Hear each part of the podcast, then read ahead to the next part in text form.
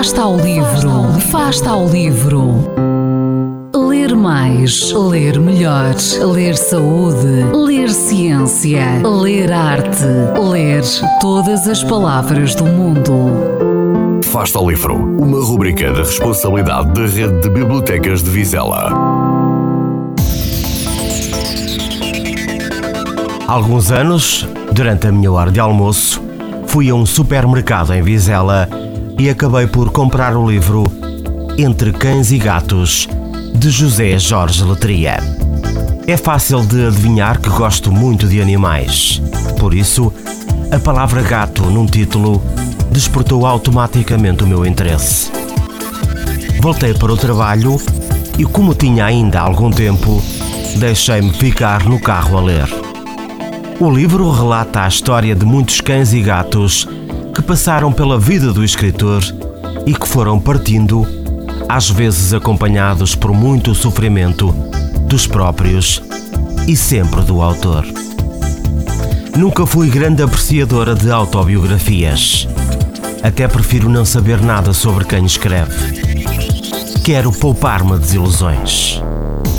Este livro, tendo muito de autobiográfico, não só não foi uma desilusão, como me permitiu conhecer uma pessoa absolutamente maravilhosa, José Jorge Letria. É um dos raríssimos escritores com quem eu gostaria num dia de conversar.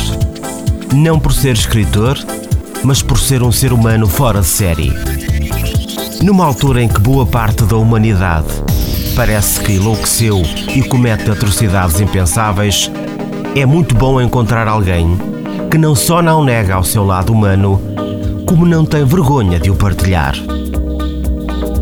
Enquanto fui lendo as várias histórias do livro, confesso que me emocionei. Tentava disfarçar quando algum aluno passava junto ao carro. Isto de ser professor às vezes exige que se mantenha uma certa compostura, mas era impossível não reagir a tal leitura. A morte dos animais implica sempre um grande sofrimento para quem deles gosta. Mas a leitura deste livro, de histórias de tantas vezes tristes, não é deprimente. Mexeu muito comigo. Na altura, o meu gato ainda era vivo e eu identifiquei-me completamente com aquilo que li. Fez-me antecipar aquilo que um dia me esperava: a morte do meu querido velhote, que viveu 18 anos comigo e que continua vivo na memória, à semelhança dos animais do escritor. Obrigada, José Jorge Letria.